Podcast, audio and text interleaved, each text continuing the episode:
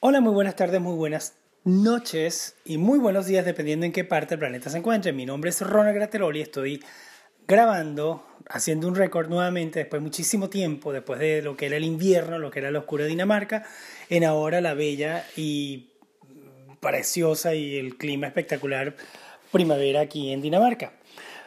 Eh, motivo, razón, circunstancia, primero que nada quiero hacer alguna aclaratoria de que tenía tiempo que no hacía un, podcast por una razón muy sencilla. Resulta, pasa, acontece que fui después de cinco años a mi tierra querida, a mi país precioso llamado Venezuela. La sorpresa con la cual no contaba es que una vez que llegué allí, se desató toda esta locura de la pandemia del, o por lo menos nos, nos, nos tocó en Venezuela lo que fue la, la pandemia del coronavirus, del COVID-19, el cual me tocó pues estar por un periodo de más de un mes, cinco semanas en Venezuela, sí, un mes y medio, perdón, que cinco semanas, un mes y medio completo allá, y bueno, nada, y calarme la, cuarentena y, sentir, que lo cual me siento muy agradecido, a pesar de que fue una mierda, mucha vaina,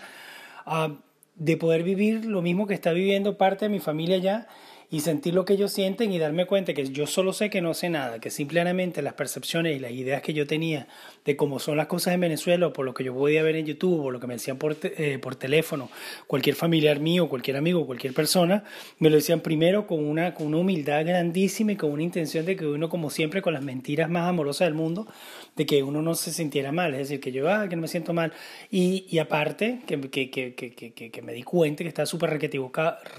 equivocado, que eh, con la ayuda que yo pudiera proveer o las cosas que yo pudiera hacer llegar a, mi país iba a resolver un gran problema y me di cuenta simplemente que no, que lo que yo pensaba que era suficiente pues es nada porque la inflación es literalmente criminal en mi país. Um, ¿Qué puedo decir? Son tantas, pero tantas anécdotas que no creo que las pueda resumir en un solo episodio, razón por la cual quiero comenzar esta serie y hacerlo de una manera muy orgánica, de manera que vaya estructurando o pensando, diciendo lo que vaya, lo que vaya viniendo a mi mente, porque, porque, y esto quiero hacer la salvedad antes de comenzar a hablar de cualquier cosa en específico. Son tantas cosas que suceden en Venezuela encima de esto de la pandemia, por decir algo de las cuestiones que se experimentó, la ausencia de gasolina,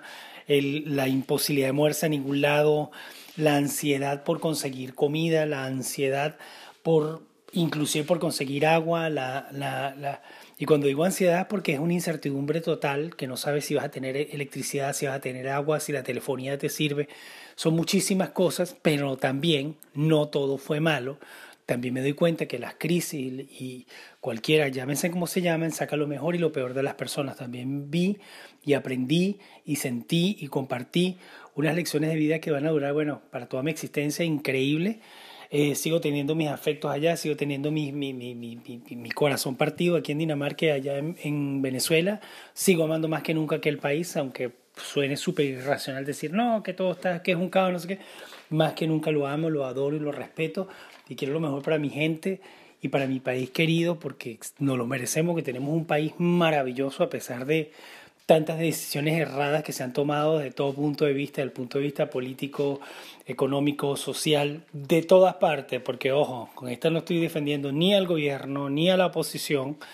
ni absolutamente a nadie. No soy político, no ejerzo política, pero tampoco soy ciego y tampoco soy tonto. Me doy cuenta, percibo, me doy cuenta de lo que está muy bien, me doy cuenta de lo que está muy, pero muy, pero muy mal,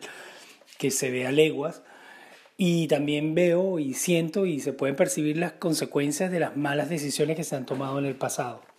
De todos lados. En fin, mi enfoque como siempre no quiero que sea necesariamente un enfoque político, quiero que sea un enfoque más que todo como un ciudadano a pie, un ciudadano común, normal y corriente que siente, padece y vive lo que se vive en un país maravilloso llamado Venezuela, el cual ha cambiado muchísimo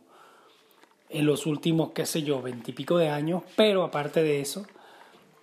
algunas cosas han cambiado para mal, muy mal, y unas cosas han cambiado para bien. Entonces quiero simplemente dar mi impresión sobre lo que es el día a día o lo que yo experimenté en Venezuela y quiero, quiero también ser como una especie de eco, especialmente en esta, en esta pandemia en la cual está la imposibilidad y no te, tan, seguimos teniendo inclusive en el resto del planeta esta incertidumbre que no sabemos cuándo va a, acabar este veto de que no podemos salir o que no podemos hacer esto, que el día a día normal, pues simplemente quiero ser pues nada, darme humilde testimonio de lo que yo percibí a través de mi percepción muy personal y espero que les sea de utilidad y también para que tengan unas ideas, bueno, y también tomando en consideración que es una información reciente, menos de 15 días que, que llegué experimentando un mes y medio por allá después de estar cinco años fuera de allá, viviendo aquí en Dinamarca, estando en otros sitios, viviendo otras experiencias, tarará, pero volviendo como quien dice de cero a Venezuela y dándome cuenta que yo, los, yo solo sé que no sé nada. Así que mil millones de gracias al que tenga bien para escucharme y espero y aspiro que les sea de alguna utilidad. Y esto es lo más importante y con esto va a cerrar que mi conversación sea alguna utilidad para que alguna persona pueda tener alguna idea de cómo poder ayudar a alguien en Venezuela y las maneras más efectivas para poder ayudar, porque al final de cuentas mi podcast,